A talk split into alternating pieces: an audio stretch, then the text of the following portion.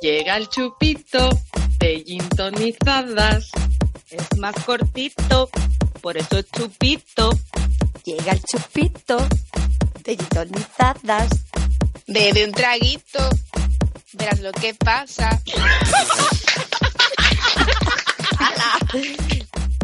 Bienvenidos a un nuevo chupito de Gintonizadas. Soy Ana Cantarero, o un trozo de ella, porque estamos grabando un lunes por la tarde y todavía no me he recuperado el fin de semana, ya sabéis. A más edad, ya os digo que más duran las resacas. Por suerte para vosotros, hoy tampoco vengo sola. A mi derecha, sosteniéndome la taza de café bien cargadito, está mi queridísima compañera y mi perdición, Silvia Sancho. Hola Silvia, ¿qué tal llevas tú los inicios de semana? Pues yo muy bien, la verdad. La furcia de mi musta ha decidido volver y me está haciendo pasar unos ratitos así como muy entretenidos. Bueno, eso suele pasar, no está mal. A mi izquierda se encuentra la revolucionaria de Gintorizadas, Peque Zurita, la última que se retira a dormir cuando salimos a quemar la noche y todo porque es cochinamente joven. Eh, Peque, que danos envidia. Dime a qué hora te levantas tú los fines de semana, que no tienes hijos y Pues- perro. Os voy a dar poca envidia porque yo los fines también madrugo para irme al gimnasio. Ya sabéis que este tipito no se mantiene solo, chica. Por Dios, te acordarás, te acordarás de lo que de esto alguna vez, ya verás. Y bueno, y allá a lo lejos, en el lado oscuro, eh, la que está frotándose así las manos, esperando a guiarme hacia las puertas del infierno, es nuestra voz aterciopelada, de editorizada, nuestra querida Mai Boyken. Mm, Muy buenas, Mai. ¿Cómo os sobrelleváis los lunes en el lado oscuro? Danos el secreto. Pues mira, Ana, en el lado oscuro sobrevivimos a los lunes a base de sacrificar antagonistas a los dioses. Ya sabéis, eh, un poco a cambio de juventud y un poco de cordura también, que no nos va a venir mal a ninguna, ¿eh? Pues sí, a mí lo de la juventud ya me está tirando para irme al lado oscuro. Y hechas las presentaciones, os voy a contar un poco de qué trata el formato Chupito. Para aquellos que acabáis de aterrizar en este podcast, el Chupito de Gintoriza es un programa especial, más breve que el habitual, en el que aporreamos a preguntas a un invitado. En este caso no es uno, sino dos, que además comparten lecho, empresa, canal de YouTube, la crianza de cuatro hijos y ahora también la autoría de un libro que se titula no solo somos padres. Ellos son Natalia Flores y Borja Pire- eh, Prieto, más conocidos como los Prieto Flores. Hola. Hola, chicas. ¿Qué tal? Bueno, pues, Qué placer, qué placer. pues nada, bienvenido a nuestro bar en sequía de lunes. No, no, que digo que, que eso de bienvenido a nuestro bar es muy ochentoso, que me siento como en casa. ¿A que me sí? gusta.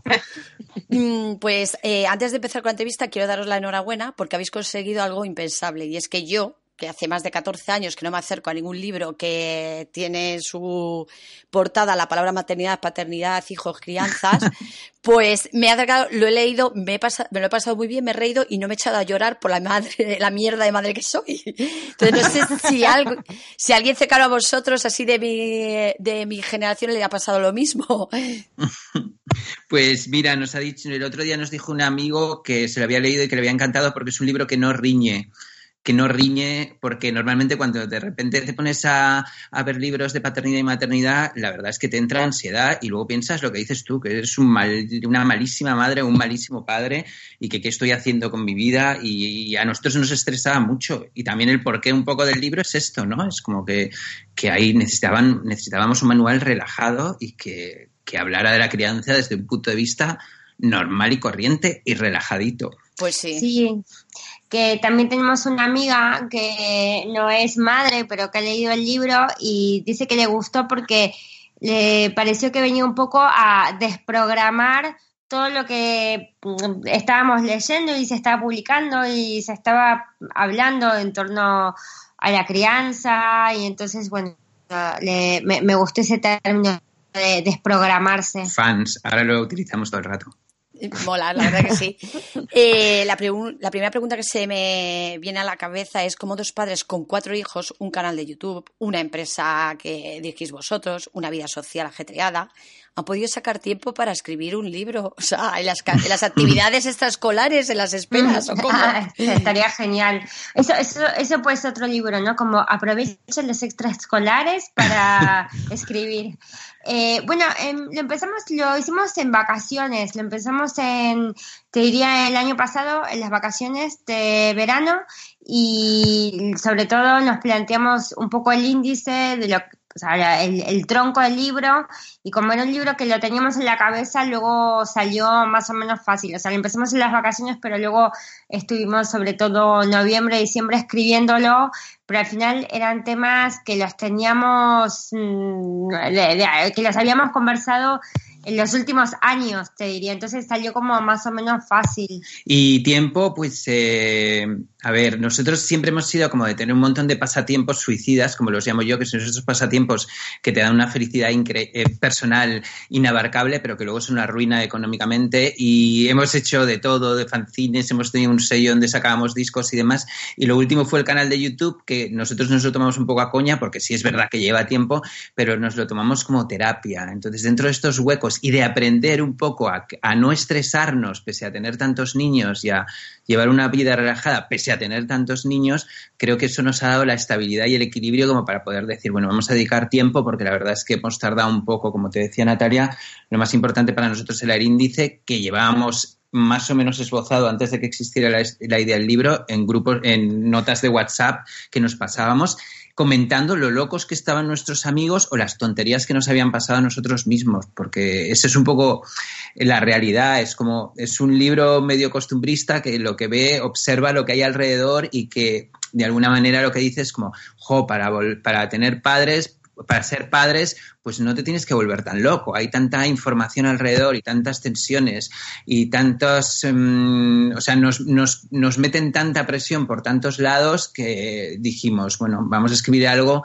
que hable de una realidad que es la nuestra, que tampoco es tan estresante y que también se pueden criar niños y tener tiempo para hacer otras cosas, claro, que sería que, lo suyo. Es que eso venía a mi, eh, mi siguiente pregunta. Yo decía, eh, ¿por qué ahora ya cuando más o menos vuestros hijos ya tienen una edad, bueno, la pequeñita Olimpia es la más chiquitina, ¿cuántos años tiene? ¿Cinco así o...? Cinco. Cuatro. Cuatro. Hay cuatro. Ay, Ay Borja. Ay. Borja. Perdón, perdón. Que tú tampoco te acuerdas entonces del aniversario de estas cosas. Mira, yo, mira, yo soy, yo me re, de mi madre me metía un montón con ella porque nos confundía los nombres. O sea, ahora yo no doy una derecha. Yo es tampoco. como estoy llamando a Olimpia, digo Polo, Lucas, digo Félix, digo Olimpia. O sea, le he llegado a llamar con el nombre de mi perro, de nuestro perro muerto. O sea, no te digo más. Pues eso es lo que, lo que te iba a decir, yo. Eh, yo pensé, pero ¿por qué ahora un anti, eh, antimanual paternal ya cuando ya lo que quieres supongo es alejarte de pues esto de las charlas eh, paternales? Y pensé, estos que se están revelando porque nosotros fuimos una generación al final que, eh, que sufrimos la colección de la Super Nanny, el duérmete niño del doctor Estivil y el niño que crece feliz, que era pues eso, pues manuales de toda regla, y, eh, que parecía que estabas pues un poco adiestrando al, no sé, no sé, al, al perro. perro. directamente. Al perro, sí. sí. pero te, te, voy a contestar, es como súper fácil, porque al final, o sea, nosotros también, aunque tampoco somos, eh, tuvimos a los niños demasiado jóvenes, para la media sí los tuvimos jóvenes. Entonces, lo que sí hemos visto, y esto es como, hemos ido observando que cada vez más se va agudizando más la locura, sobre todo en gente que tenemos a nuestro alrededor, que igual se ha reproducido más tarde y demás, y de, y de repente vemos que gente que era completamente normal, que yo qué sé, que salía de marcha, que era una gente divertida y demás, que de repente han tenido niños y se han vuelto, en, se han convertido en zombies. Es Entonces, creo que hay mucho de eso y la inspiración principal de este libro es esa, ¿no? De, de, gente como que de repente, digamos que asume la paternidad, pero deja de existir como persona. Entonces creo que ahí hay una cosa que además como que hace muy mal a las parejas y hace muy mal también a los niños y creo que todo esto se ha ido en lo que, digamos que el mundo ha ido enloqueciendo y nosotros solo estamos ahí, no decimos que lo nuestro sea lo bueno o lo malo porque no somos pedagogos ni pretendemos serlos, pero sí es como, joder, estamos narrando algo que está en el día a día. De hecho, mucha de la gente que nos ha dicho es como, jo, voy a regalarles, tengo cuatro o cinco personas a las que, amigas o amigos a los que regalarles este libro. Y por eso lo que te decía antes de Natalia de desprogramar, que me parece como muy, muy sincero. Entonces, ha sido un libro que viene de la locura, digamos que ajena y propia también, porque muchas de las paridas y chaladuras que explicamos aquí son errores nuestros que, Sí. pues que hemos sido también muy panolis y no pasa nada. oye. Sí, sí, sí. Es Hay que reírse de uno es que mismo. también va en el código de padre, o sea, hacer un poco así el, Total. el gamba. Y de repente decir, esta soy yo, pero ¿qué estoy haciendo? ¿Pero por qué he dicho esto? ¿Por qué estoy repitiendo la frase de mi madre? ¿Sabes? Mm, Vuestra eh, antimanual es una guía muy completa para sobrevivir en diversos ecosistemas paternales. O sea, es el colegio, los cumpleaños infantiles, restaurantes, viajes, por, ce- por centrarnos en, en un tema que en general a los padres nos trae eh, por la calle de la amargura, es eh, el, el mundo del WhatsApp, del cole. ¿Cuál es el protocolo a seguir en estos grupos de WhatsApp? Y sobre todo, a mí, dame un consejo para salir de él y que no me etiqueten como outsider o discriminen a mi hijo. Que eso también pasa, ¿eh? que la padre Eso se sale pasa, sí. y, el, y el niño también deja de existir para sus compañeros. Eso es horrible. Ya, no, el, el primer consejo es no salgas. es verdad que mm, eh, eh, me pasó con mi hijo que tenía un cumpleaños el fin de semana y le pregunté a otra madre oh, para organizar un poco, para llevarse, oye, eh, ¿va a cumple? Y me dice, ¿qué cumpleaños? Digo, pues el que tienen. Y dice, pero no sé, no me enteré. Digo, está en el grupo de WhatsApp. Ah, es que no estoy en el grupo de WhatsApp. Y entonces, claro, si no estás en el gru- grupo de WhatsApp ya no existes. No eres nadie Eh. Nosotros eh, eh, eh, lo miramos un poco como esa cosa, como cuando miras supervivientes, que en el fondo te gusta, ¿sabes? O Sí. sea, Gui- gui- Guilty pleasure. Sí. O sea, nosotros- la, la realidad es que disfrutamos como, como enanos, ¿eh? o sea, con los grupos de WhatsApp. O sea, no es una broma. Lo que pasa que, claro, mm, y, o sea, una de las cosas como que, que te sorprende más cuando tienes hijos, que lo sabréis vosotras, es que te empiezan a saltar un montón de grupos de WhatsApp. En nuestro caso es muchísimo peor porque se multiplica por cuatro. Entonces ya Eso digamos que, que manejarlos es un poco jodido y, y, bueno, yo, que Natalia se mete conmigo mucho, pero opto a algunos por silenciarlos directamente y pero, pero nos o sea, creo que hay cosas muy divertidas en los grupos de, de WhatsApp. De hecho, nosotros nuestra primera idea era escribir un libro entero sobre los grupos de WhatsApp, luego se nos quitó de la cabeza, pero hay unos patrones divertidísimos que siempre pasan lo mismo y nosotros nos mandamos a veces muchos pantallazos también de los grupos de WhatsApp como para, para también en el proceso este, para uno, reírnos y dos, eh, durante todo este proceso para sacar ideas también para el libro. Madre mía, los padres no lo saben, pero tienen unos espías ahí. A partir de ahora van a tener un cuidado, ya verás con lo Ya, que no, no, para nada. Nos decían lo mismo nuestros amigos. Pero digo, mira, no mencionamos a nadie. Y yo creo que también otra de las cosas que esto me lo dijo mi madre, me dice, sois unos cuentistas porque parecéis ahí unos padres perfectos y luego no hacéis nada de esto. Y digo, oye, tampoco te pases. Eso es Pero sí, eso es muy de madre. Pero creo que, que es un libro mono en el sentido que igual si alguien se siente como eh, señalado es, es, con- es, para des- es porque necesita ser desprogramado, na- por nada más. No, y que además es bueno muchas veces reírte ¿eh? cuando cometes un error como padre. Hay padres que se toman a la tremenda y hay veces que yo me he dado cuenta que digo, estoy haciendo un drama al día siguiente. Digo, pero por Dios, la que monté yo. ¿Sabes? Que también un poco relajarnos. Yo eh, eh, quería preguntaros, ¿por qué creéis que eso, que los padres ahora tendemos a enloquecer con esto de la paternidad cuando a mí, será, puede ser que no me acuerden, ¿eh?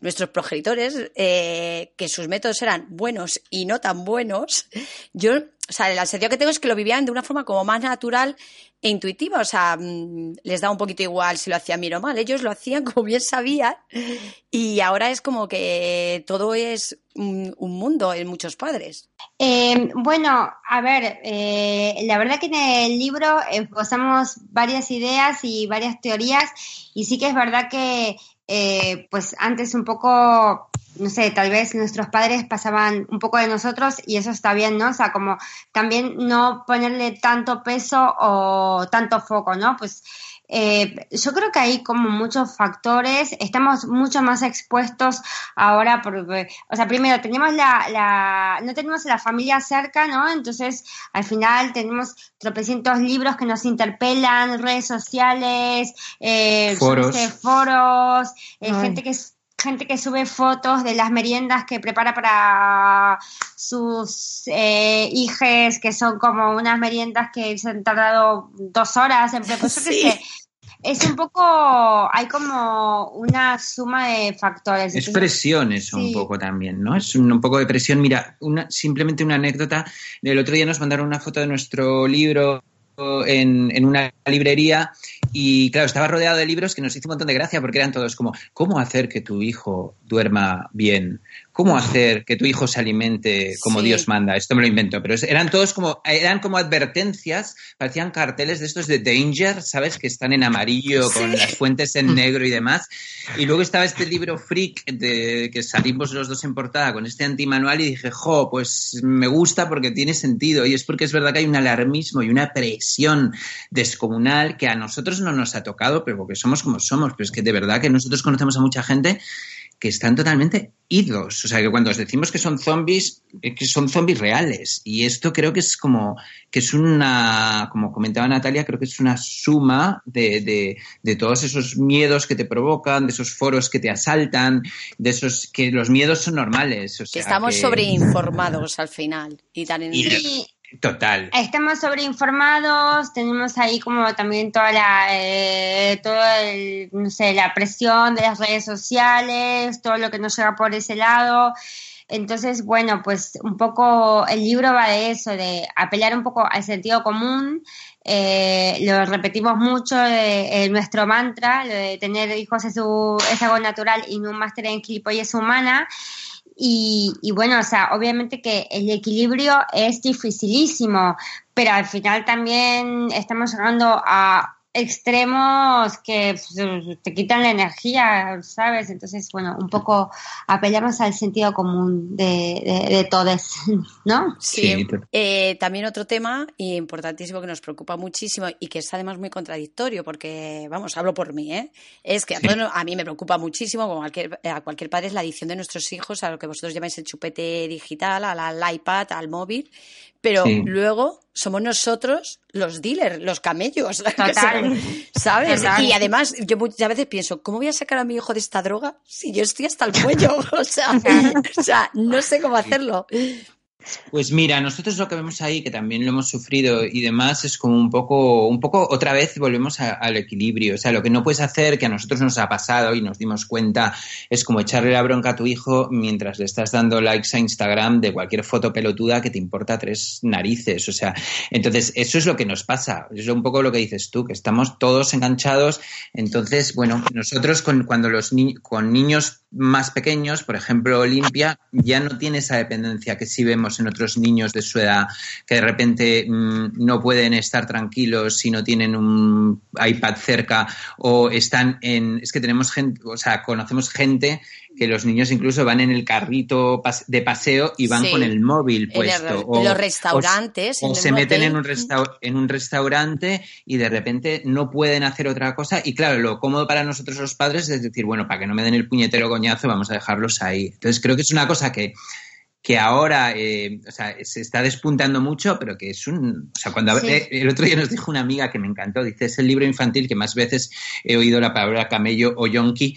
Y digo, sí, es verdad, pero es que mm, yo no lo veo muy... Cuando nosotros, por ejemplo, eh, uno de nuestros hijos que estuvo un poco medio enganchado, tú estaba con un iPad, tú le hablabas y no giraba ni la cabeza. Es que no te escuchaba directamente. Entonces, como que hay ciertas como dejes y ciertos comportamientos que son de yonki real. Por Sí, eso de ahí sí. tanto paralelismo. A ver, a ver, yo creo que un poco lo que decimos, en el libro lo que intentamos es no demonizar, ¿no? O sea, eh, el, el- el chupete electrónico, porque de hecho, o sea, no sé, nos- nosotros hemos hecho viajes de larga distancia eh, en avión, hemos ido, no sé, a Argentina, que son dos horas de avión, y te juro que si no tenía eh, un móvil o un iPad, me suicidaba directamente, o sea, como- digo, ¿cómo viajaban?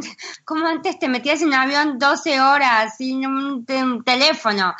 Pero bueno, o sea, sí que eh, hablamos mucho y una cosa, nosotros no somos ni pedagogos, ni psicólogos, no hemos hecho ni, o sea, estamos hablando siempre de nuestra experiencia y es lo que a nosotros nos pasó y no decimos que tenga que ser así, ¿eh? También.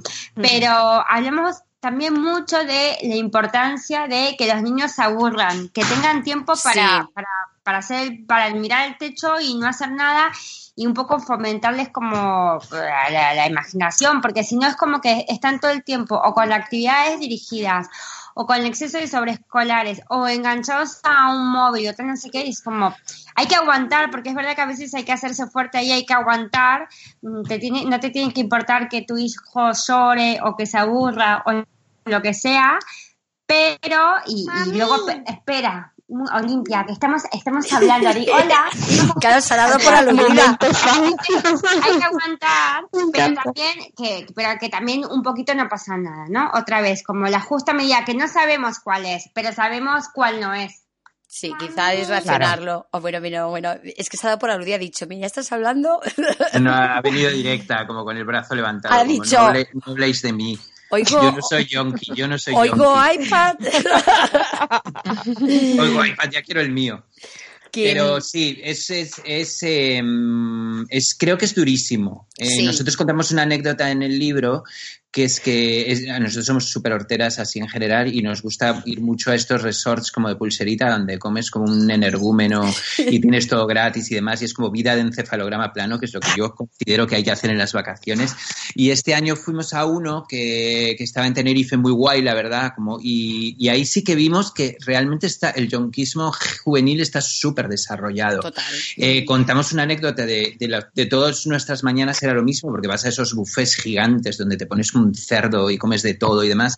Y teníamos una mesa al lado, estábamos rodeados de mesas donde había como eh, padres eh, comiendo como si se acabara el mundo en cinco minutos y los niños estaban todos con una o sea, todos los niños estaban enganchados, cada uno con su propia tableta. De, igual, te- no, si, no os exagero si os digo como cinco mesas alrededor, con estampas familiares, y todos los niños estaban enganchados. Y el surtido de cascos, de, eh, eh, ¿cómo se llama esto? Como molduras, digamos Sí. que, mm, Sí. piezas para meter en el iPad y para hacer lo que se sostenga hasta arriba y demás que había, era como realmente increíble. Y eran como, digamos que dos escenas superpuestas, como unos comiendo como cerdos y los otros como totalmente obsesionados y jugando o viendo cualquier cosa.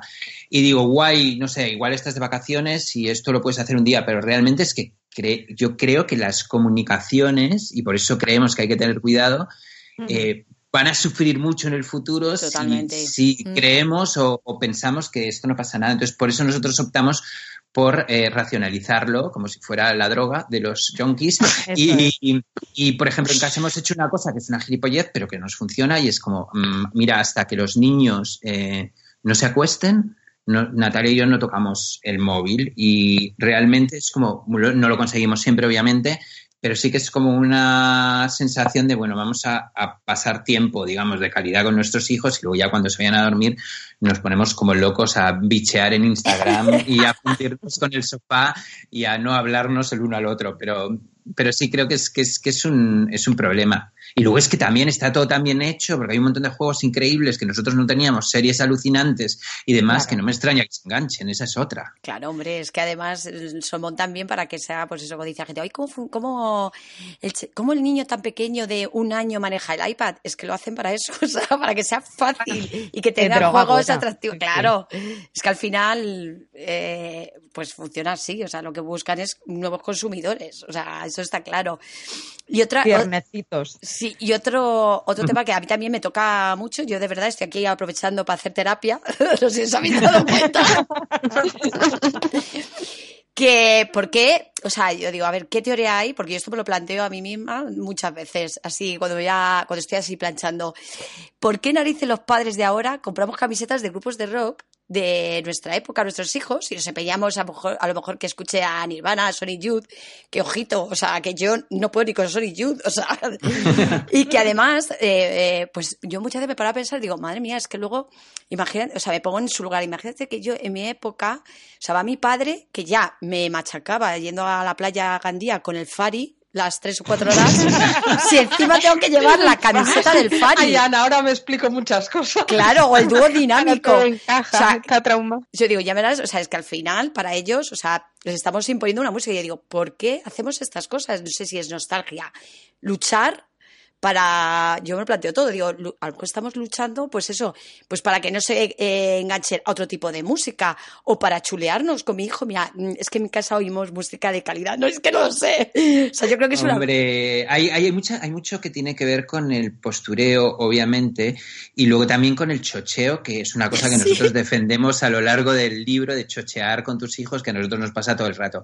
A nosotros con el tema de la música en puntual, como nosotros em, seguimos obsesionados con la música y compramos vinilos y demás, nosotros siempre decimos lo mismo, que hemos tenido muy mala suerte y que nos hace nos da mucha envidia a nuestros amigos que dicen, fíjate, nuestro hijo o nuestra hija es que no puede parar de escuchar a Rosalía, es que fíjate, se sabe este disco de los Smiths de Peapa. Digo, pues qué suerte tienes, porque los nuestros es que en ese caso son unos toquetes o son, o son niños normales y corrientes, porque los dos mayores ni sienten ni padecen. Eh, Félix está, se engancha a todas estas músicas tipo el osito gominola, el, el baby shark. lo que se pega eso, además. Lo que se pega, que ahora mismo ya voy a tener el baby shark, ya solo de mencionarlo, ya voy a tenerlo tres días pegado en mi cerebro. Y luego la, la pobre Olimpia, pues tiene un gusto así muy, digamos, muy mundano. Le gusta el baile del gorila de Melody desde hace tres años y no cambia. Tres años. Sí, y nos hace bailarla. Y luego también, otra cosa que también contamos en el libro es que... Mmm, que bueno, nosotros también hemos sufrido y no nos, ha nos han quedado secuelas con el mundo cantajuegos. O sea, nos sabemos todas las puñeteras canciones, todos los bailes y a mis hijos no les ha pasado nada por no estar escuchando música molona ni nada. Entonces, bueno, pues es lo que chocheamos y intentamos, pues les compramos camisetas, que nosotros también sí, les hay, compramos camisetas o sea, de grupos súper oscuros. Ay, yo, yo ya me quedo un poco más tranquila. Yo digo, digo sí, es sí, que no, no avanzo, digo, es que estoy nostálgica perdida y a, mis hijos les estoy aquí. Ahora te digo una cosa, que fardarías un montón con una foto de tuya de pequeña con una camiseta del Fari, o sea, eso, es total. Lo ahora, ahora lo petas. No, ahora las redes lo petaría, pero a mis 16 estaría muerta, o sea... en mi instituto tampoco habría sobrevivido. Pues bueno, os voy a pasar el micro a Silvia, que ahora que ya hemos, estamos, hemos estado en eh, momentos musicales, pues ella eh, conoce vuestra faceta de análisis de letras casposas y quiere pues exponeros ahí sus dudas. Bueno. Sí, sí, sí. Yo es que soy muy fan de vuestros vídeos de letras flacas y, eh, y, necesito dar un repasito a alguno de los temas que, según Spotify, son los más escuchados en España. Uy, Por favor.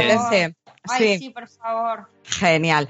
Pues veréis, en el número uno he encontrado una canción que se llama Soltera, de un tal Lunay. Esta canción que afirma que estar soltera está de moda, por eso ella no se enamora. Y que ella lo que quiere es joder y vacilar. No sé si la conocéis. Ay, no pero... ¿Soltera y de quién es? Se llama Lunay. Bueno, eh, lo que está en me top encanta. 1 ahora mismo es un remix con Daddy Yankee y Bad Bunny. O sea, Ah. imaginaos, ¿eh? El recurso remix. Sí, sí, cosa fina, fina. vacilar. Trae a todas tus amigas que yo las voy a poner a fumar.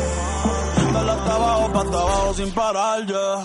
Porque tal soltera está de moda, por eso ya no se enamora. Tal soltera está de moda, por eso no va a cambiar. Que tal soltera está de moda, por eso ya no se enamora. Estar soltera está de moda, por eso no va a cambiar. Eh, de hecho, en este remix, uno de estos chavales le da réplica a la propia canción y dice: Yo también quiero joder, vacilar. Trae a todas tus amigas que las voy a poner a fumar. Madre mía. Esto, esto cómo se interpreta. yo yo no he conseguido. Mía. Mira, nos acabas de romper lo- los esquemas y la cabeza. Eh, a ver, Este, este se interpreta en eh, delitos varios. ¿No? Es que es maravilloso porque sí, como que todas estas letras al final son como un, un postureo ya como desaforado de locos, como que si, si las analizara, por ejemplo, la policía, los metería todos en el trullo inmediata, inmediatamente.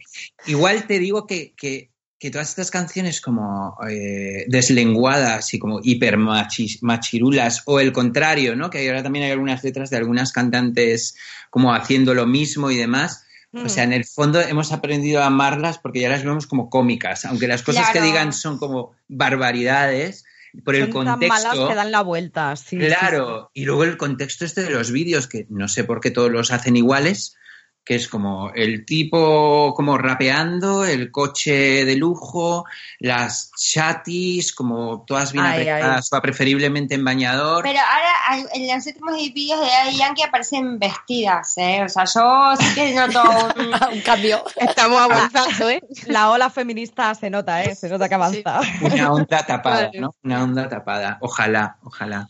Esta es buenísima, pero la Oye, vamos a sí, estudiar sí, bien para a- hacer un letras placas. Ya, porque- Eh, no tiene desperdicio, desde luego. Pero tía, es que si lo piensas, eh, si coges el top eh, 20 de España o de cualquier país de Latinoamérica, incluso si coges el americano, hay tres o cuatro que se han colado, todas son iguales. Ah, Pues Ah, lo que guay. estoy diciendo, que estoy leyendo la letra de Luna y que me encanta, o sea, estoy flipando. y que en general hay un patrón que se repite y es como hombres, como nerdentales totales, que viven en una cueva y que de pronto salen, descubren, ven por primera vez a una mujer y entonces interpretan lo que según ellos es la libertad para la mujer y dicen cosas como, por ejemplo, eh, que ella, eh, eh, que nadie la reclame, Celu en modo avión no quiere que la llamen, o sea, como que ellos Sí. interpretan que, que nosotras las mujeres cuando no queremos que nos llamen ponemos el Celu en modo avión y a lo mejor... Es un mansplaining en todas reglas, sí, ¿no? Sí, sí, es muy divertido. Ahí, ahí quería yo llegar. Un poquito, luego avanzamos algo sobre eso. Eh, a mí de esta canción, ahora que tiene la letra delante, Natalia, eh, hay una estrofa que a mí me inquieta especialmente. Eh, dice así, tú estás suelta por ahí, yo estoy suelto por acá. Estoy suelto por acá. Hacer de wiki wiki como dice ya vida. Soltó el corazón, sacó a pasear la maldad. O sea, yo igual tengo la mente sucia, ¿vale? Pero, pero lo primero que pensé, sí, es que Claro. tenía sufrido un problema intestinal. Y, y Claro, lo yo peor es Comí que dice, kebab, está claro. Lo peor es eso que y, después claro. dice que la solución es hacerte wiki wiki, como dice Yavija. Wiki Claro. wiki. Yo, o sea, tú dices esto de y yo es que veo, veo mierda por todos lados, o sea, veo ¿Verdad como... Yo veo que se, que se está aguantando, está como fornicando ahí emocionada, como y que se está aguantando la caca y que llega un momento de, de- de explosión horrible y que ese es el wiki wiki ese Y- raro. Claro, una cosa buenísima que nosotros utilizamos eh, cuando analizamos todas estas letras urbanas, utilizamos una cosa que se llama el diccionario urbano. Y entonces todas estas onomatopeyas que tú te crees que parecen como gritos, como decía Natalia, neardentales y eh, eh, en, di- en directo desde las cavernas, realmente quieren decir cosas. O sea que, Sí. Bueno, es, es sí, hay- Igual, es igual, igual hay una publicidad encubierta de algún enema y no, no, no. Yo Pero pensé, digo- yo pensé algo parecido, porque yo, Ah. wiki wiki, no, yo conocía a Waka Waka y el Fortasec. O sea, de ahí no, no había salido. Total que tuve que buscar al tal Yavija este pa- para ver si llegaba a alguna conclusión. Y bueno, di con una canción que me. A ver, a priori fue como muy difícil de entender. O sea, no se entendía. Yo tuve que buscar la letra en Google y lo peor es que cuando por fin di con ella, no solo no encontré la solución contra la diarrea, sino que terminé con náuseas. A ver, os, os voy a intentar transcribir la primera estrofa. Vamos a presentar al más esperado. Dice, mami, estoy así de besarte, así de enamorarme, estoy así de pegarte, y pa' casa llevarte, a ley de nada pa' devorarte y devolverte a tu casa el martes.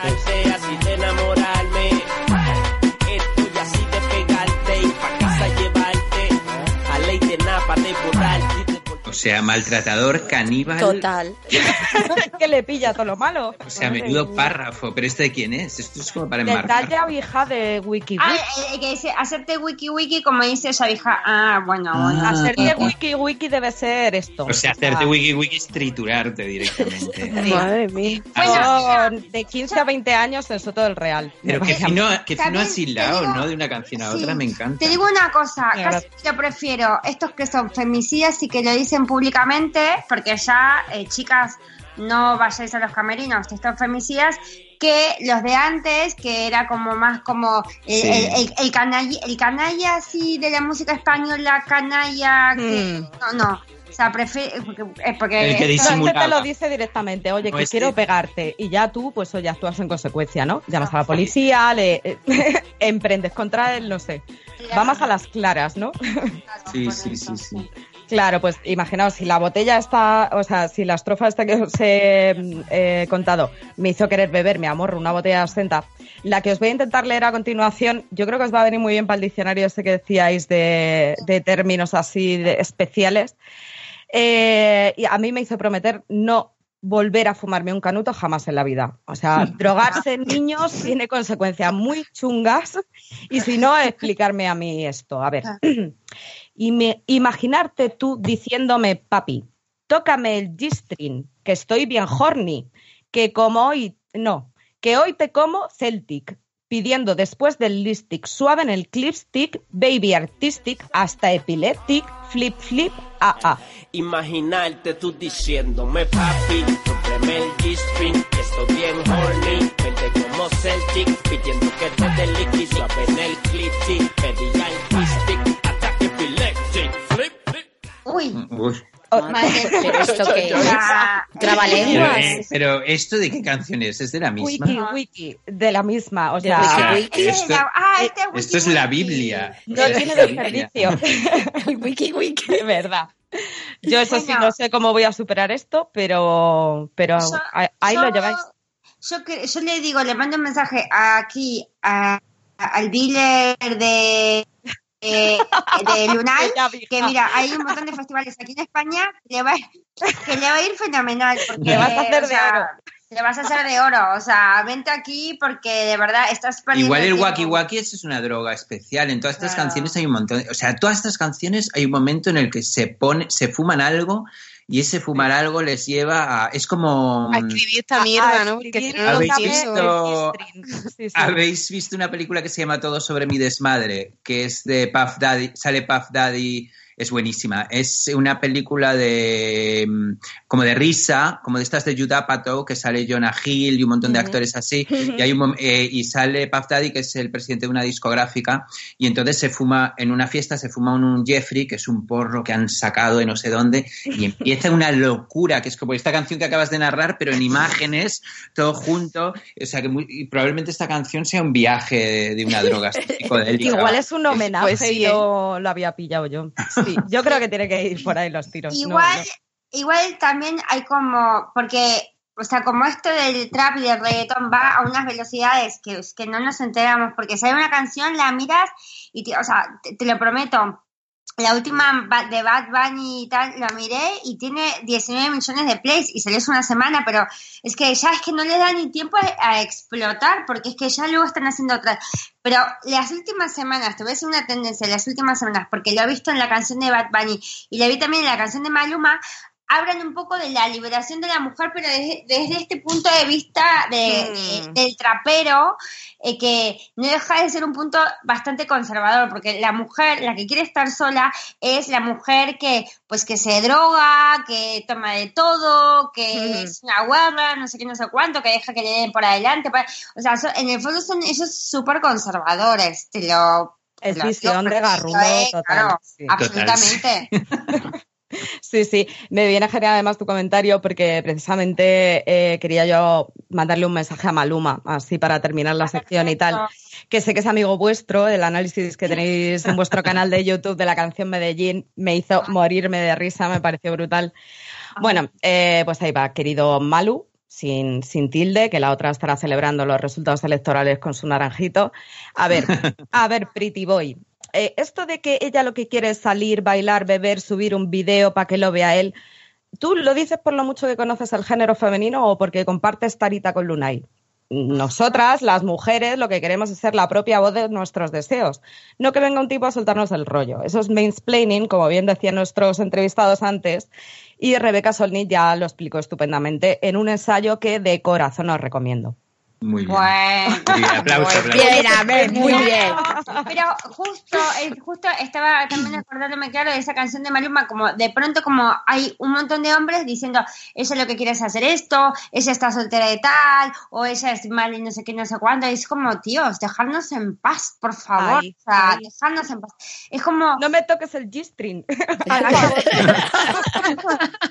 bueno, siempre nos quedará Madonna, ¿no? Que luego va y se pone Ay. ahí un parche circense y se tira de... Y le da por un el pie. a Maluma. Vamos a ver. En fin, Pues- esa mujer que ha sido la liberación femenina por excelencia y Ay, yo eso no lo que hace la edad. ¿eh? Total, total. O vender, Pues yo- o vender. También. Sí. Sí, pues sí, pues es un negocio complicado el de la música y luego la realidad es que, bueno, que todos estos artistas o artistas o garrulos, como has dicho tú, de los que estamos hablando, es que es la es el, es su momento en el pop, o sea, son las nuevas estrellas y demás, con lo cual no creo que Madonna vaya a ser la última que se arrime porque están todos los artistas como intentando Sí. hacer duetos o que les haga un remix Daddy Yankee, Bad Bunny, J Balvin, Anuel y todos estos que al final nosotros con tanto análisis nos hemos vuelto, nos hemos vuelto expertos en esta música machista y demás. No, pero también, bueno, yo tengo que decir algo a favor de ellos, ¿vale? Y es que, eh, no sé, a mí por lo menos me pasa que muchos de mis artistas mm, favoritos de, de, la- de mi adolescencia o de los 20, pues en la- se me han ido cayendo, o sea, he ido teniendo que, te- que quemar un montón de camisetas.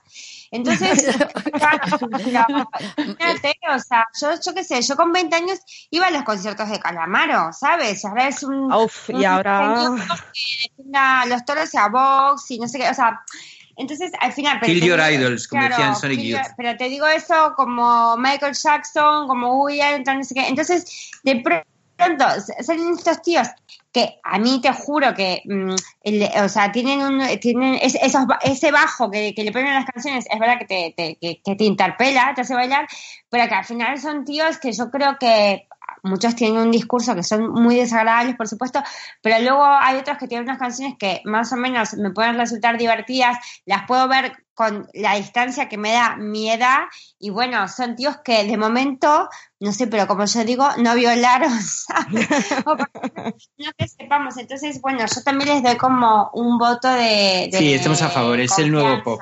Es el nuevo Sí, pop. es así, Vale. si te van los pies con lo que hacen, sí, es No, no irremediable.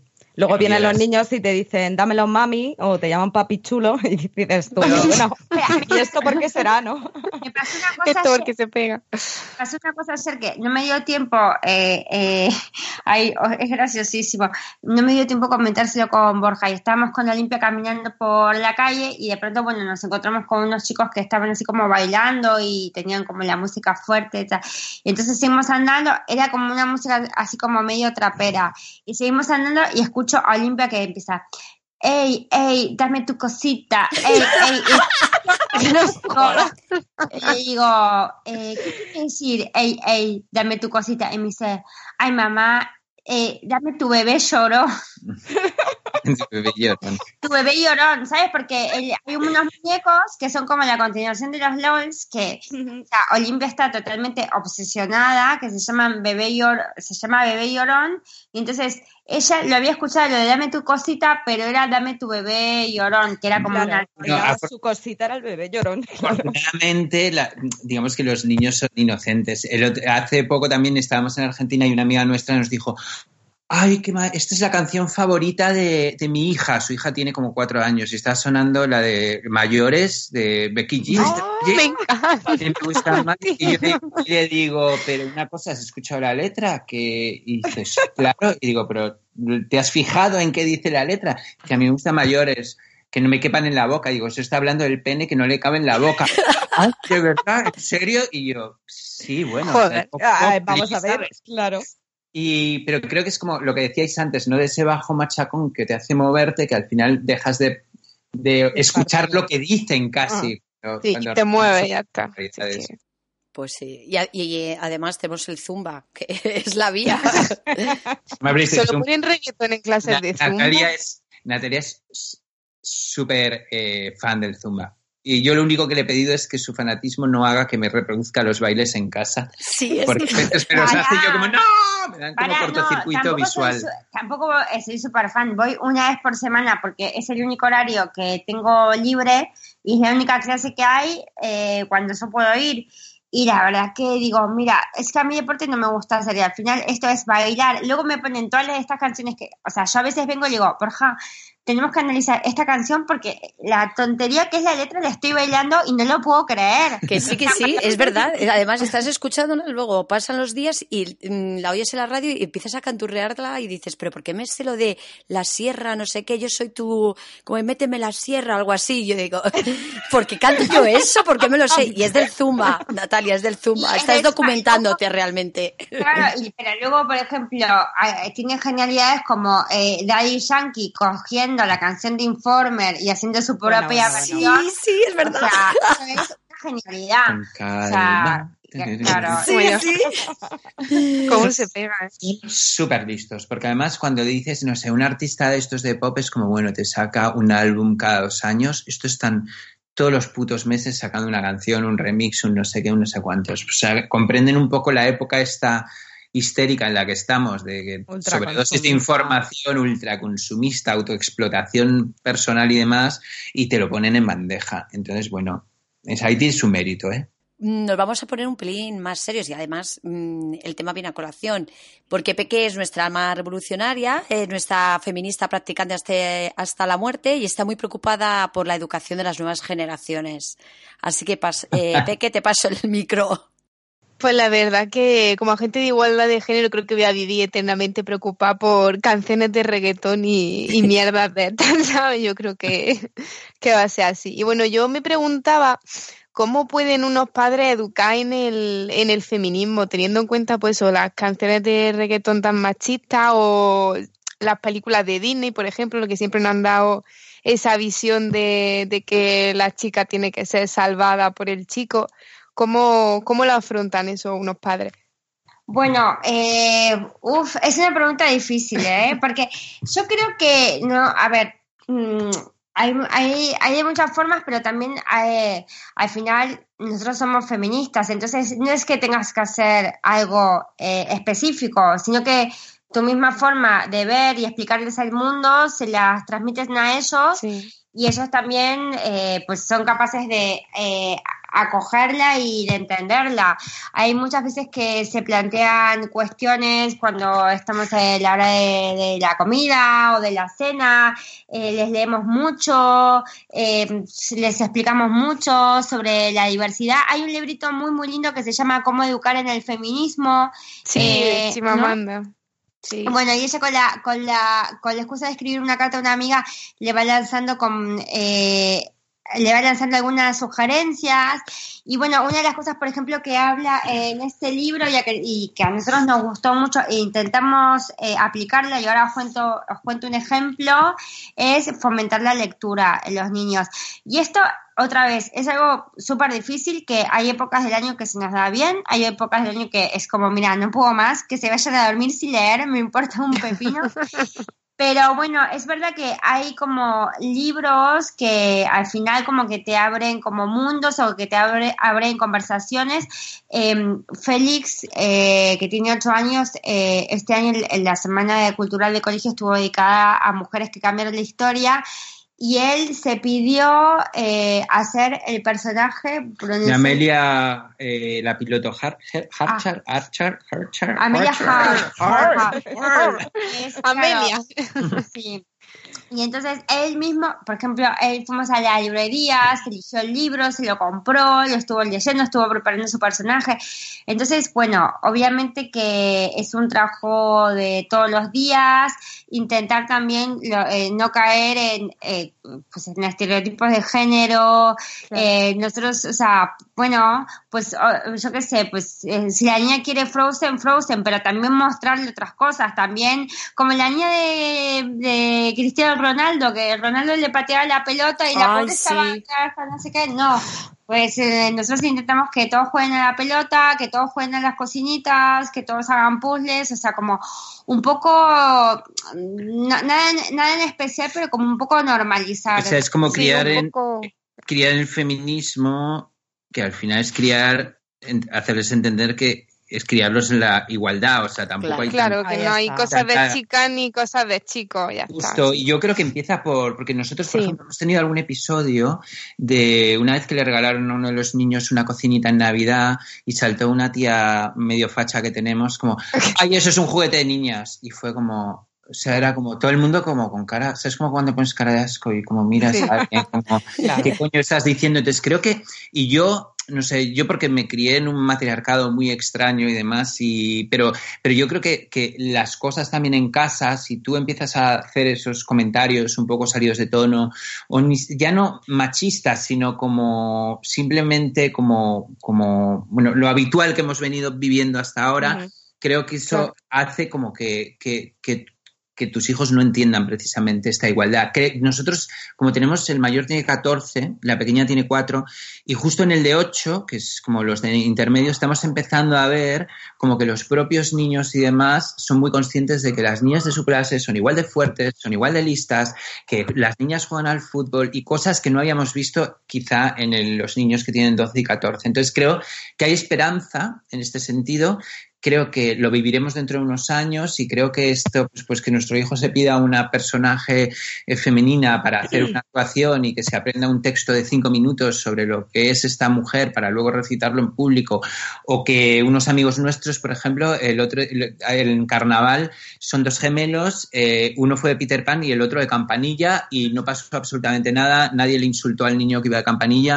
Entonces Claro. creo que es un poco como un cambio generacional que todavía tardar mucho tiempo, Sí. muchas cosas ahí encerradas en nuestras cabezas y creo que, que afortunadamente todos estos movimientos, eh, yo no soy quien para hablar de esto, pero bueno, que yo desde la distancia y como espectador, todos estos movimientos como feministas y, y de alzar la voz, creo que hacen muchísimo y estáis haciendo muchísimo para que estas cosas cambien. La verdad que sí que estamos viviendo un, un cambio grande, sobre todo en, la- en las nuevas generaciones. Y ya aprovechando lo que, Yo- lo que comentaba. y- Ah, ah, ah, Interrumpimos las dos, que Peque. Olimpia y yo. Yo feminismo y. Perdón, ¿qué decías? Yo No te quería preocupes. apuntar una, una cosita, si me dejáis, eh, que yo es que creo que en realidad eh, los niños nacen feministas, o sea, ellos vienen con el gen igualitario. Yo qué sé, tú a un niño de dos, tres años le dices esto no porque es de niño o es de niña y ese niño no te entiende. No, no entiende la diferencia. Yo creo que lo que hacemos es educar en machismo y eso Sí. es lo que por suerte se está revirtiendo. O sea, Mm. ya no le dices a un niño, anda, quítate la florecita de la cabeza, que vas a ser maricón. No, porque ya sabes que eso está mal y ya no lo haces y no repites esos patrones, ¿no? Quizás si a ellos les dejáramos ser como vienen de serie, mm, puros y igualitarios, pues no Seríamos otra cosa. problemas. Claro. Sí, eso es verdad. También, también obviamente que es un poco una utopía porque al final estamos en- en- inmersos en una sociedad que te atraviesa todo el tiempo, que te atraviesa el lenguaje, que Es te cierto. atraviesa pues los, los, los propios libros del colegio, eh, la, la ropa, todo. Entonces, Todo. Sí que hay que hacer como un poco de trabajo activo. O sea, sí que hay que activamente como, porque al final, aunque tú no, o sea, yo Hay que contraatacar, ¿verdad? te prometo que a mi hija no le he puesto en mi vida una peli, una, una peli de Frozen, pero al final la- las has terminado viendo y las y son co- consumos culturales eh, y de entretenimiento que ella ha terminado eligiendo porque bueno porque sus amiguitas están no Ahí sé está. Claro, está. se Pero- relacionan y En el momento otra- en el que se relacionan, sí, es así. Y después también que, bueno, yo soy, en este tema sí que me pongo un poco pesada, si queréis, y siempre digo, lo personal es político, ¿no? Entonces, al final, eh, cuando, cuando tenemos, cuando somos activistas, cuando nuestro activismo, o cu- cuando, eh, eh, o sea, peleamos por el feminismo, al final tenemos que ser políticamente activas y cuando eres políticamente activas le tienes que explicar a tu hijo qué es lo que haces, le tienes que decir, oye, que mm, mamá se va a una marcha porque está, porque quiere esto, o porque, ¿sabes? O sea, que también Sí, hay que explicarlo, claro. ir, como contándoles, claro, que veas que tú te mojas por algo, porque creo que al final, eh, y no me quiero poner pesar por el tema, pero creo que al final también es como, como nuestra responsabilidad de que, no sé, meterles un poquito el, el gusanillo de ser un poquito políticamente activos. Había épocas, o por lo menos a mí me pasó, eh, y en Argentina que se decía como mucha eh, la frase de no politicemos este tema. Pues al final, como, como lo personal es político eh, y el, feminismo lo es, es personal, pues al final tenemos que caer en este tema. Entonces sí que me parece que hay que militar y hay que como explicarle las cosas a los niños como muy claros y a veces habrá momentos en los que no tengamos respuesta, porque sí que en el libro decimos de que, de que, bueno, que hay que educar en la diversidad, que ellos entiendan que hay más de un tipo de, amor, que, que ¿no? pero es que están surgiendo tantas cosas que sí que es verdad que hay veces que podemos no, no tener respuestas y bueno, pues tendremos que inventárnoslas o salir a, a buscarlas. Pero yo creo que sí que es muy bueno que, o sea, no es que sea pesado, tenemos que tener en cuenta la sociedad en la que nosotros nos hemos criado porque venimos de otra generación, ¿no? Y al final el trabajo que hay que hacer es continuo de, de deconstruirse, de tú analizar lo que yo hacía de pequeña porque me impusieron tal, ¿no?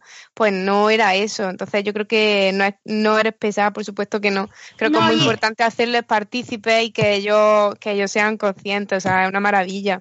No, y es verdad que, por ejemplo, y esto surgió el otro día en, cuando presentamos el libro, y ya nos lo han preguntado más de una vez, y lo, lo, o sea, os lo cuento aquí porque me parece interesante comentarlo. Nosotros en la portada del libro estamos Borja y yo, y entonces mm, mm, Borja y Nat eh, somos los padres de, pues, los niños.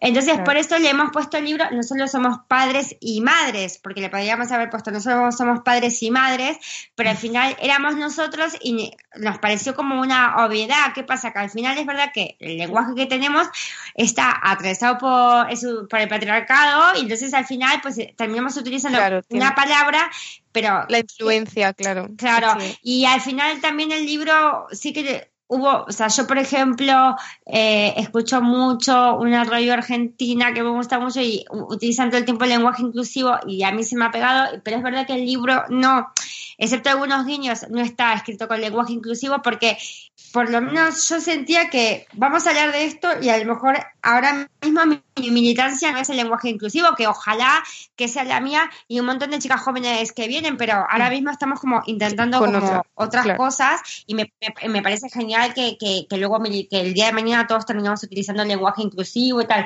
pero es verdad que no, como que nos salió naturalmente así la, el nombre, pero porque al final estamos tan acostumbrados que eh, nos llamen los padres de Olimpia. A ver, mensaje para los padres de Olimpia. O pues ya estamos acostumbrados, o, yo que sé, vas al médico, estás en una urgencia y te dicen, pasen los padres de la niña. Entonces al final, pues que ya mm, estás acostumbrado.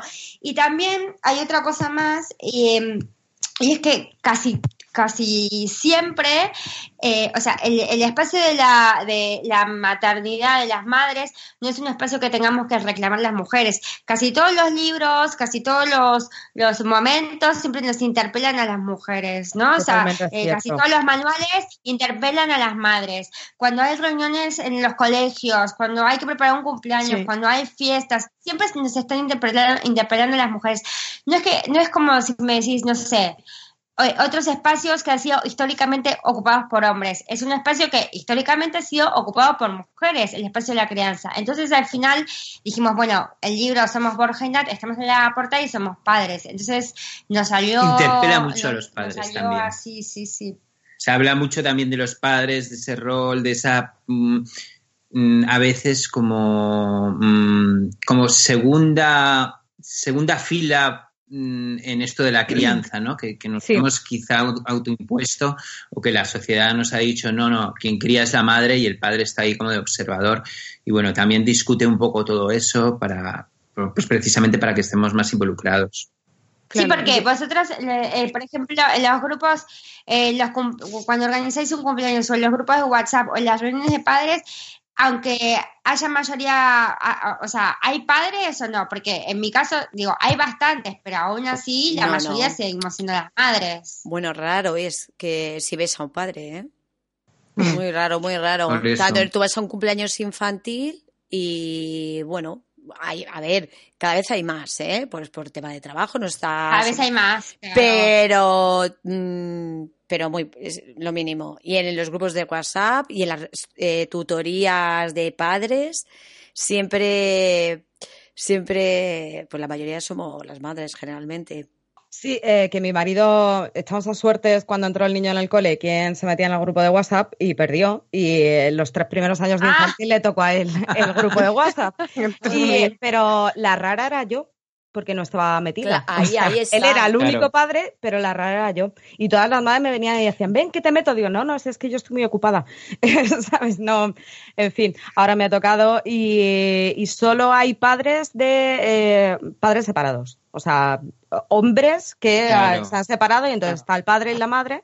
Que eso también es para abrirles un capítulo, ¿eh? Cuando contestan y se me lanzan pullitas así. Ay, ay, de- en, mía. el, en el Sí, grupo de. WhatsApp, en el grupo de Sí, WhatsApp sí, también. sí. Increíble. Hay salseo del bueno. Ay, mi grupo es súper aburrido. Me cambio.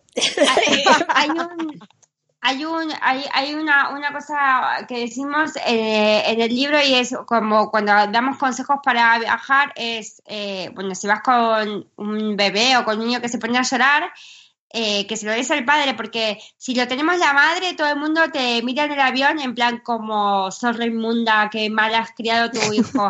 En cambio, hay un padre con un bebé llorando Ay, y es como, Pobre- oh, Pobrecito, Ay, pobre se está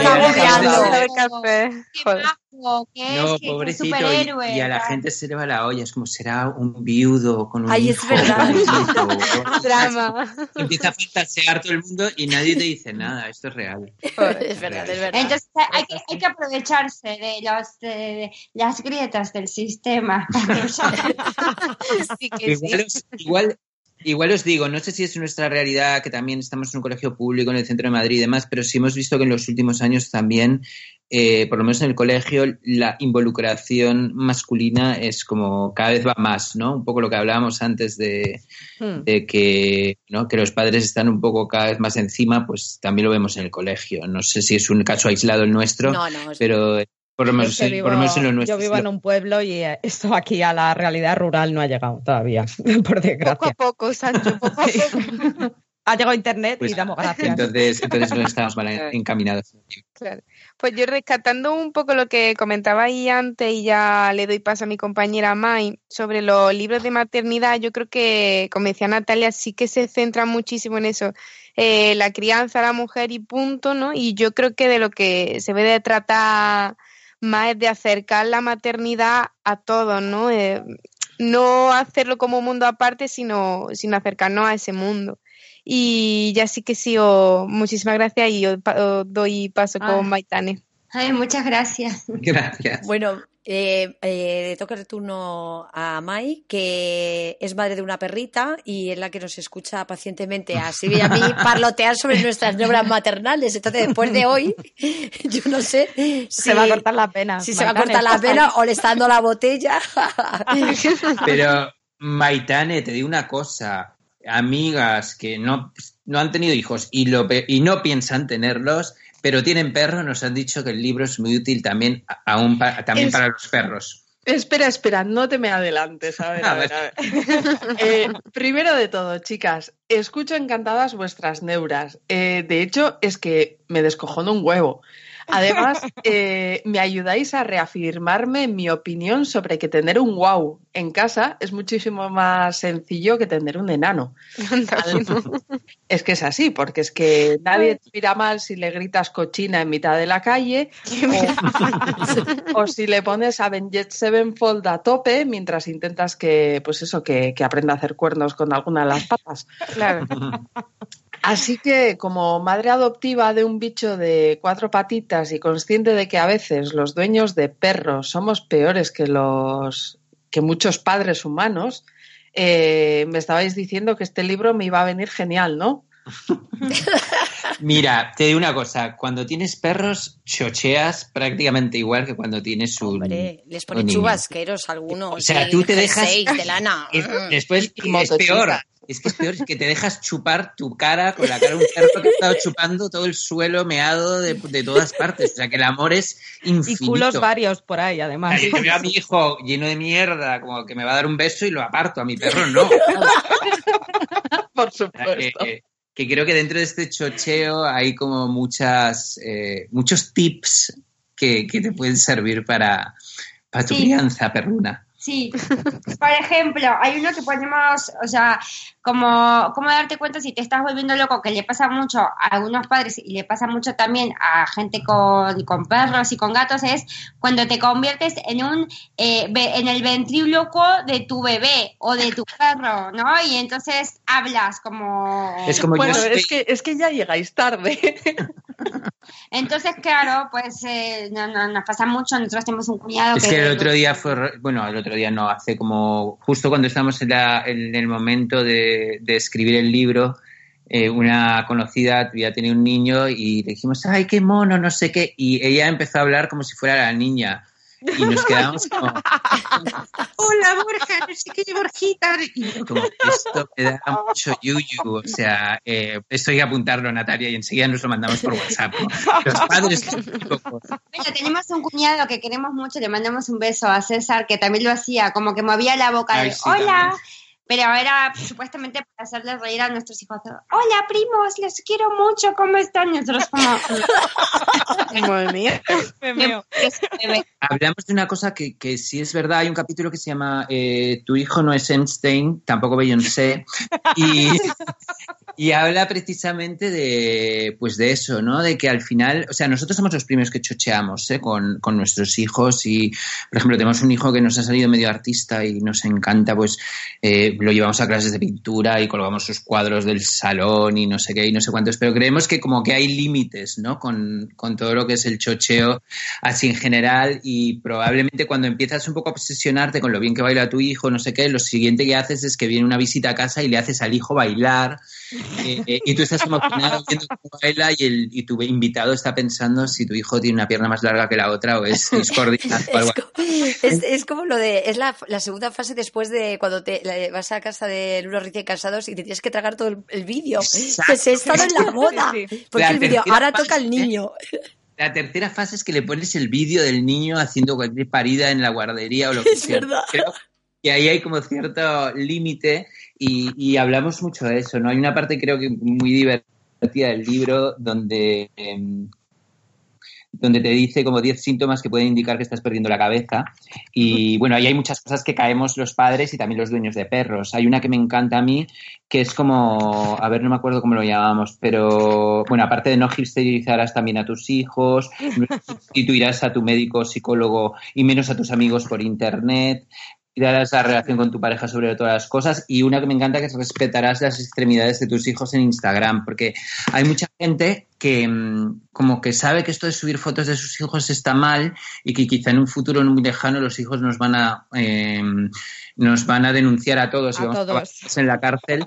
Pero hay mucha gente que no puede resistirse y sabe que está mal, pero en vez de subir fotos normales donde se le vea la cara a- de sus hijos, pues suben como extremidades. De repente una, una- un trocito del cuerpo donde se le ve la forma, pero no se le ve la cabeza. Entonces, bueno, pues cuando Ay, te- yo saco al mío de espaldas y ya empieza a no entenderlo. Me dice, pero mamá, ¿por qué? ¿Por qué me tengo que dar la vuelta para la foto? ¿Por qué? ¿Por qué? Si tengo ojos y boca, porque nunca me Claro. saca? Sí, bueno, esas son partes del chocheo. Sí, verdad. Totalmente. Bueno, entonces, eh, si lo leo, eh, ¿creéis que me llevaré también el bonus track de por fin entender a las madres y padres? Bueno, eh, nosotros tenemos un amigo que dice que debería ser obligatorio antes de tener hijos tener como un perro o un animal doméstico.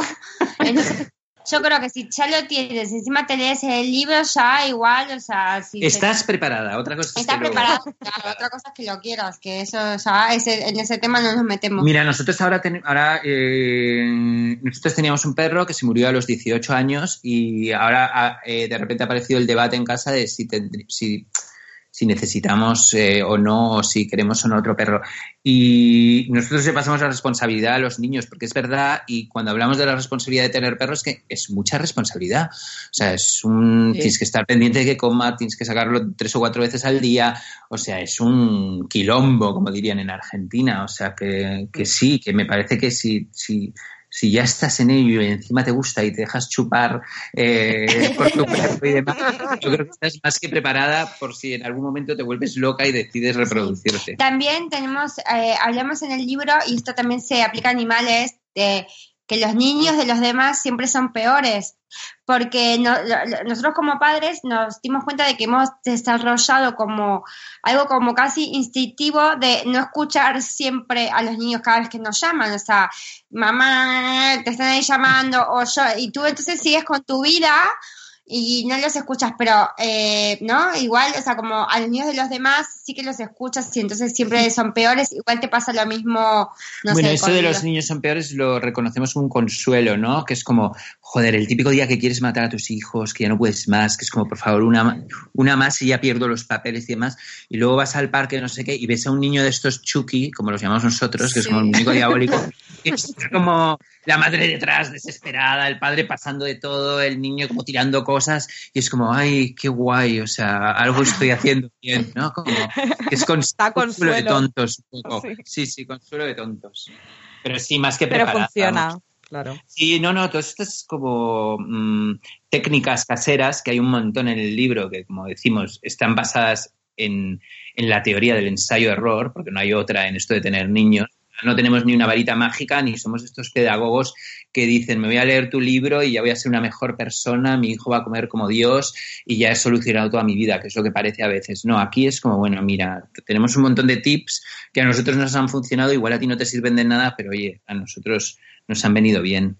Sí, ese es un punto que muchos de los padres, eh, incluso de repente entras en ese rollo de querer enseñar al novato y le das un consejo y, es- y al final te das cuenta que hay consejos que a ti te han podido servir o métodos, técnicas para que coma, para que duerma y a otro padre no, porque es otra familia, otro niño, otro ambiente y, y bueno, pues al Y bueno, en ese sentido hay una cosa magistral que es el fenómeno también que de las mamás, mamás del mamasplaining.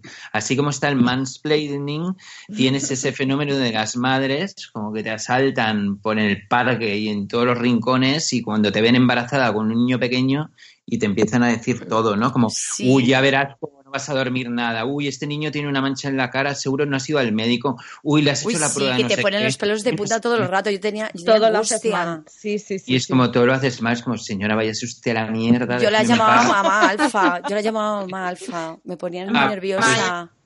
Eso me encanta. Eso.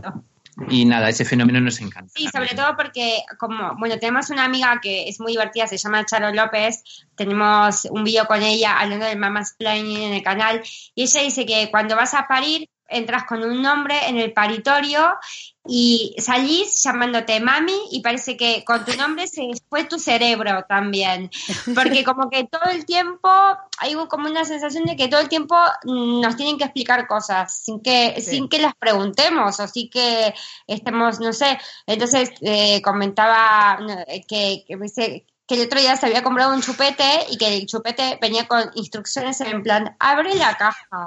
Joder, macho. Era como una cosa de, a ver, por Y favor, decía, ¿sabes? decía que con la placenta parece como que se, a las madres se, se os va el cerebro y es como, no, o sea, seguimos teniendo cerebro, o sea, no me tienes que explicar abrir la caja. Claro, y eso, o sea, eso no tiene nada que ver con que es verdad que en, eh, en general, en estas sociedades modernas que vivimos, estamos muy solos. Antes había una información que se pasaba eh, de, madre a hija, de hija a nieta, y ahora eso se perdió y está guay tener como un entorno, tener amigos, tal. Pero otra cosa, y yo por ejemplo me acuerdo cuando tuve a Olimpia, nació en invierno, entonces yo vivo en el centro y prácticamente lo único que podía hacer con el frío que hacía era irme a pasear al corte inglés. Entonces, era como mi- entonces me encontraba con un montón de madres que estaban como yo con el cochecito, pues ibas, paseabas, te subías a la cafetería y era lo máximo que podías hacer, pero claro, o sea, era un coñazo porque era todo el tiempo gente diciéndote cosas, explicándote cosas en el ascensor, en la cafetería, y tú no que ibas a comprar algo, y era como, ¿me podéis dejar en paz? O tocando a tu hijo también, que eso también le da Sí. mucho a la gente, que le- de repente le meten la manaza en la cara y es como, oye, no sé, ¿Por qué tocas? A ver. Pues nada, chicos, que muchas gracias a- por estar, por acompañarnos, que ha sido un placer. Eh, esto era un chupito y se ha convertido en, un botellón, o sea que queremos que volváis, queremos Me que encanta este formato, qué guay. queremos que escribáis cuando tengáis tiempo la adolescencia, ¿Mm? Y luego, Sí, vamos, por seremos, favor. o sea, luego conocer eh, a yernos, nueras y todas estas cosas, que esto yo, o sea, esto seguramente que nos Ah, da para sí, mucho libro. sí. Y luego cuando No seamos abuelos, y cuando seamos abuelos, o sea, y chocheemos ya, y, y no nos podrán de- mm, decir nada, porque tenemos que chochear. Mira, eh, no, estamos como. Yo soy muy pesado y voy a tener una vejez fatal, se lo digo yo siempre a Natalia, porque también. me imagino la adolescencia de cuatro seres Esperar, esperar que ahora ya eh, empecemos a estar cansados. a los golpes. No, pues os decía que cuatro seres, cuatro niños como eh, adolescentes en la noche madrileña y demás, o sea, yo ya estoy eh, hiperventilando Yo solo a también. pensarlo. No, no, yo también, ¿eh? Imag- Yo voy a ser el típico pringao que va a estar ahí, va a ir eh, a buscarles a la discoteca de turno, no voy a dormirme hasta que lleguen a casa, o sea, voy a ser patético. Entonces, el libro de hecho termina así, es como, bueno, vamos a tener una vejez fatal, ya os lo anticipamos, porque hay un miedo mucho peor que, o incluso peor que, que la posibilidad de perder un hijo, ¿no? Que es como la adolescencia, pero eso ya es otra historia, o sea, Sí, que hay una intención ahí. Pero para eso tenemos que vender mucho, porque no sabemos cómo funciona este, este momento de eh, editorial ni nada. Y entonces es bueno, pues eso, que a la gente le interese el libro y que, y que ayude también, que no solo le interese a la gente, sino que encuentre gente a la que se lo pueda regalar para desprogramar. Y Yo creo gente, que pues, sobre todo, es, o sea, además de, o sea, es el libro ideal para regalar. O sea, tú también te lo lees, pero además lo regalas y además le pones ya nombre cuando lo vas a comprar. Tienes el nombre. Pues nada, muchísimas gracias. Eh, tenéis las puertas abiertas para cuando queráis volver. Muchas gracias a todos los oyentes por escucharnos mientras hacéis abdominales y limpiáis la casa, que nos flipa que nos contéis estas cosas, porque os imaginamos sentados a todos como estatuas con los cascos, pero no, sois seres animados y además estresados como nosotras y hacéis la casa y limpiáis estas cosas. Y un millón de gracias a mis compañeras de micrófono, ya podéis ponerme la transfusión de sangre y la bombona de oxígeno para afrontar el martes. Muchas gracias. Un besito a todos. Gracias a vosotras, sois unas genias. Olimpia, ¿quieres decir algo? Olimpia, dinos ver, algo. ¿qué? ¿Qué quieres decir? ¿Qué? ¿Dó- Hola. ¿Dónde estás? ¿Dónde estás? Mi papá. Tu papá. Sí, Mi tu papá, papá. que, a ver, cuéntanos Ahora no me insultes aquí en público, eh, que que queda grabado. Esto queda grabado. Dinos, escucho gintonizadas.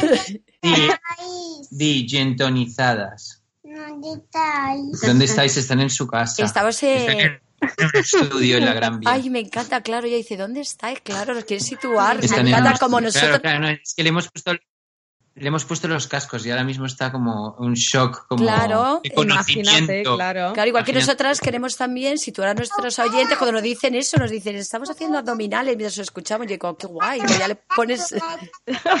Nos pone en situación. Pero es una cosa chula. Yo también haría como labores domésticas o recados por el barrio o ejercicio con vosotras de fondo. Me parece un, un gran plan y creo que es una de las magias que tienen estos podcasts que, que, que son charlas en el fondo, ¿no? Como Charlas de, de gentes y demás. Está genial. Muchas gracias por tenernos e invitarnos. que A vosotros. os deseamos mucho éxito, que lo vais a tener, ya os lo digo, porque yo me lo pasé fenomenal. Un besete. Muchas gracias, Adiós. chicas. Beso fuerte. Un besito. Beso. Ya- ya- adiós. Adiós, Olimpia, guapa. Y, y bueno. Me encanta esta voz. Adiós. Ay, me encanta esta voz. Es bueno, pues Ana ya está muy guapa. ¿Ya? ¿Te vemos? ¿Me veis? A ver, Sí, sí, no sé si ¿verdad? siguen nuestros compis, porque no los veo por aquí, Álvaro. Voy a pasar a Álvaro para que compruebe. Que se Ah, sí. despida, a ver si se. No sé si siguen, que se despida. Eh, Álvaro. ¡Hala, hala, hala! Madre mía, qué Ah, cacho de mira, Ana, podcast que de... ve. Qué cacho de podcast de cuatro horas de duración habéis pegado. ¿Lo has grabado todo? ¿Lo has grabado todo, Álvaro? Está todo súper grabado, tío. ¡Ah, qué foco me han puesto Álvaro, aquí! Dios. ponte las gafas. Y lo que has dicho los remixes de Daddy Yankee con Bad Bunny, con J Balvin, con no sé quién, son todos iguales también. O sea que es como canción y renacimiento de la canción con... Uy, se me ha cortado Álvaro. Sí. Un segundito. Yo estaba ahí callada, digo, a lo mejor soy yo. Se nos han ido. Yo igual digo, ¿a qué le toca? Chicos, chicos, Álvaro. Álvaro. ¿Se han desconectado? Se han desconectado, se ha ido la conexión. Se les ha ido la luz a mí. Ay, pasa nada. A ver. drama.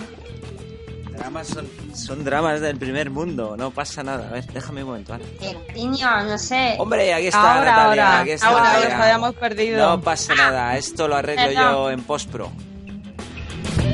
Mira, os, os toma el sonido. ¿Con qué A ver. programa lo grabas? Espérate, que te lo voy a pasar. Esto te lo explica Álvaro, porque yo no tengo ni idea de tecnología. o Sí, sea, moral. Yo, yo bastante tengo con ponerme los cascos en las orejas y no los pies. Te lo paso, te lo paso. Y nada, ¿Natalia se va a conectar? ¿Tú crees Sí, que...? sí, está conectada, está esperando que la llaméis. Ah, esperando, pues yo la he llamado, tío. Espera, espera, a ver Ah, qué sí, ha pasado. Espera, Nati, que te están llamando. Espera un momento que no sé qué estoy haciendo, tío. Porque el Skype, hay un momento que el Skype se me apodera. Natalia Flores, la estoy llamando. A ver, agregar. Dile que la estoy. Ahora mismo le tiene que estar eh, sonando una llamada en su Skype. ¿Te tiene que estar sonando una llamada, puede ser? No. ¿No? Eh, a ver ¿Cuál si. es tu alias? A ver, Nat- pues aquí tengo una Natalia. A ver, vamos a buscarlo otra vez. Sí, Na- ponlo porque Ah, hostia, es que salen dos Natalias Flores, tío. Sí, sí, sí. Espérate tú que en, me- en medio de la entrevista, espérate tú que sale una señora de Albacete. A ver, venga, vamos a agregar. Dile a ver, muy total. dile, dile a ver si, si- Ahora, ahora que ha puesto ¿Sí? cara como que le ha sonado algo muy fuerte en ¿Sí? los cascos. Ay, ay, ay. A ver, a ver que vea yo. Hola. Hombre, Natalia, ¿qué pasa, tía? ¿Qué Hola. pasa? Qué guay se os oye, tío. Es como si estuvierais en mi salón. A, a lo mejor se toca la lotería, ¿sabes? Y... Ay, que yo no, que no me suene mi teléfono, que es lo típico que... Ah, pero no pasa nada. no, ¿eh? pero es que eso mola. Mola Es mogollón. costumbrista, ¿no? El Sí, programa, sí, sí, eso podcast, es. Perfecto. Espera un segundo, chicas. ¿Qué Sí. dices, no? Que yo la Ah, que pierdes a quién. pierdes a quién? Ah, el que pierde la comunicación. Ah, pero es que estás como... Ah, pero es que estás como... ¿Cómo Se te oye qué? ralentizada. Se te oye ralentizada. Entonces, Espérate, se lo digo a Álvaro. Espera, Álvaro, a Natalia Porque, oye Oye, los puedo hacer una de- cosa. Yo, yo tengo Ay, mi cosa. Yo tengo un... Yo tengo un... Yo tengo un... Es que ahora me oigo retardado a mí. Sí. ¿Sabéis lo que podéis Es hacer? imposible.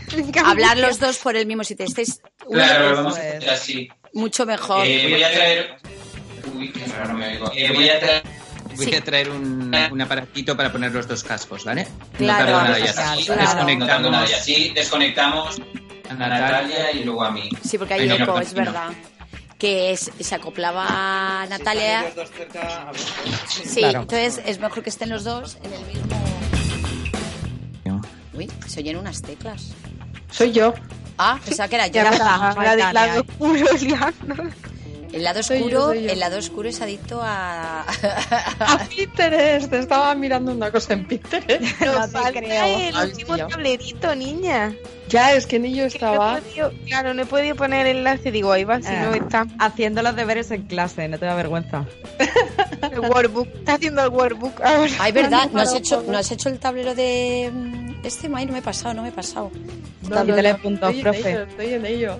Muy bien, bueno, Un negativo, Maitane. tú como ¿Qué? eres una máquina en dos minutos. Yo no estoy hoy, de verdad. Ay, qué osco de lunes. ¿Y lo bien que te lo has pasado? Esto Ya, vale mucho. ya, pero es que luego se ha ido mi hija de. Cuando se ha ido de viaje hoy, nos pasan una aplicación para hacer el seguimiento este del viaje y no funciona. Qué angustia, tía, pero Coño. casi mejor que no. Eso es muy Pero Black ¿por qué dan esas cosas?